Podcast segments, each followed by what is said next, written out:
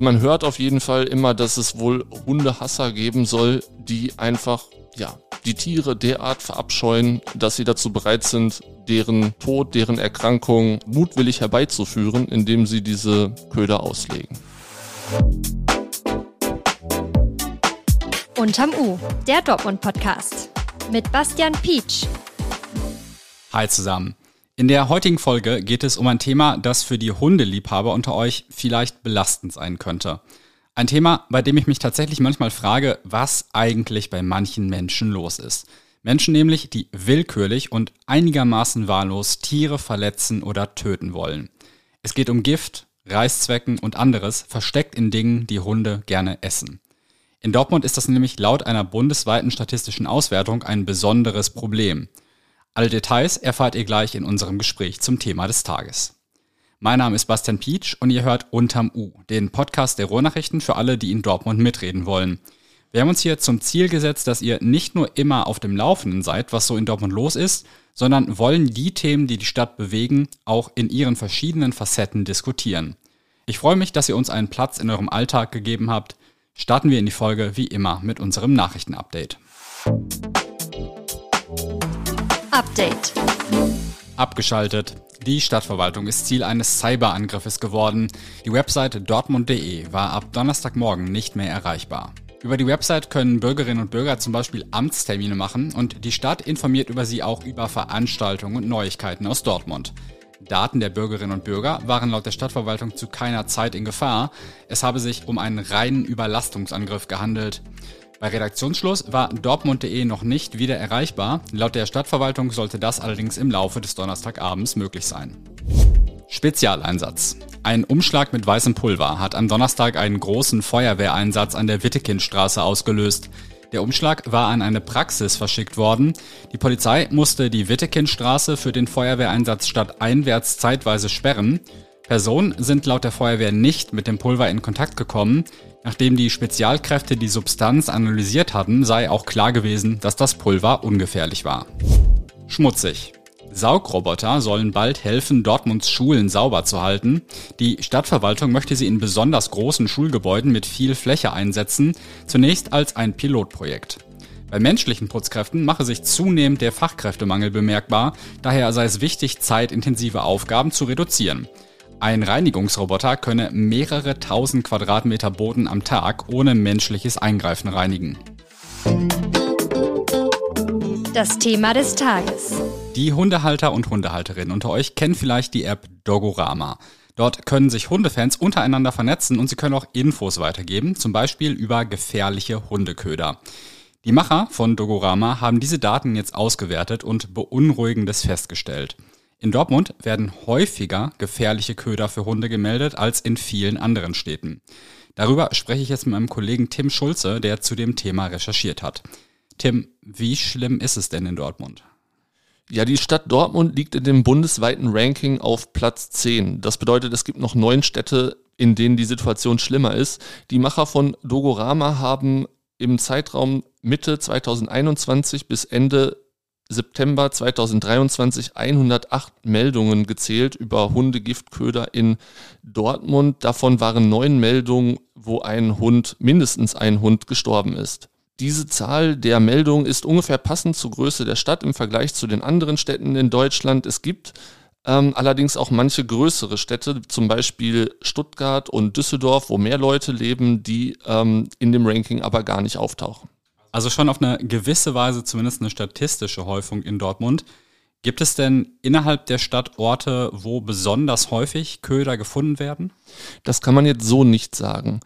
Laut dieser Karte, die Dogorama auch erstellt hat, wo diese Fundorte verzeichnet sind, gibt es diese im ganzen Stadtgebiet.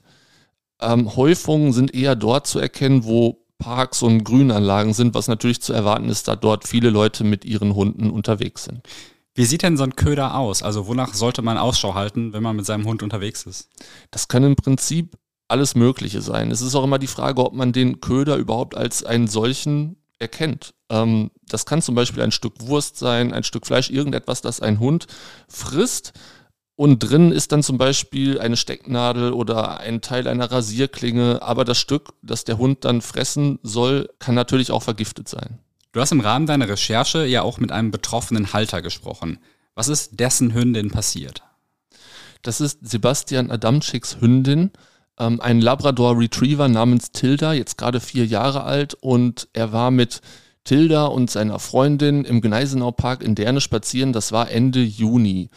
Und da hat Tilda irgendetwas Unidentifizierbares aufgenommen und direkt danach ja, Krankheitserscheinungen gezeigt, musste sich erbrechen und das Herz fing an zu rasen und da schrillten natürlich sofort die Alarmglocken. Sebastian Adamczyk und seine Freundin sind dann sofort mit Tilda in eine Tierklinik gefahren.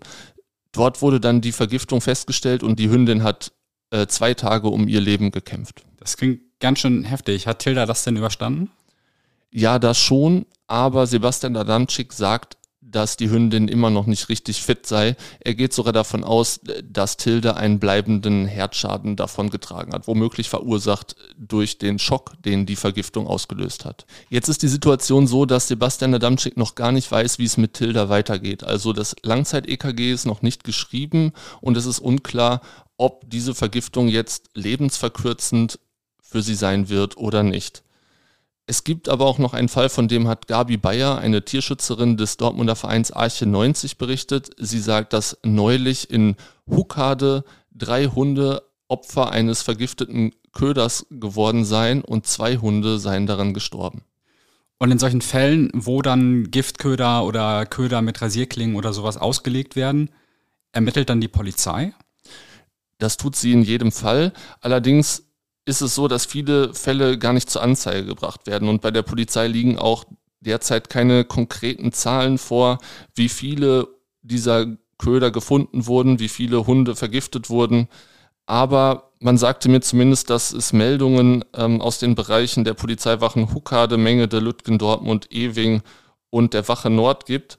Ähm, oft ist aber auch nicht ganz klar, ob jetzt wirklich Gift da drin ist, weil solche toxikologischen Untersuchungen sehr aufwendig und sehr teuer sind und nur selten von behördlicher Seite angeordnet werden. Die Polizei sagt außerdem, dass sobald man den Verdacht hat, dass ein Hund vergiftet wurde, irgendwo ein Giftköder herumliegt, man sich sofort an die Polizei wenden soll.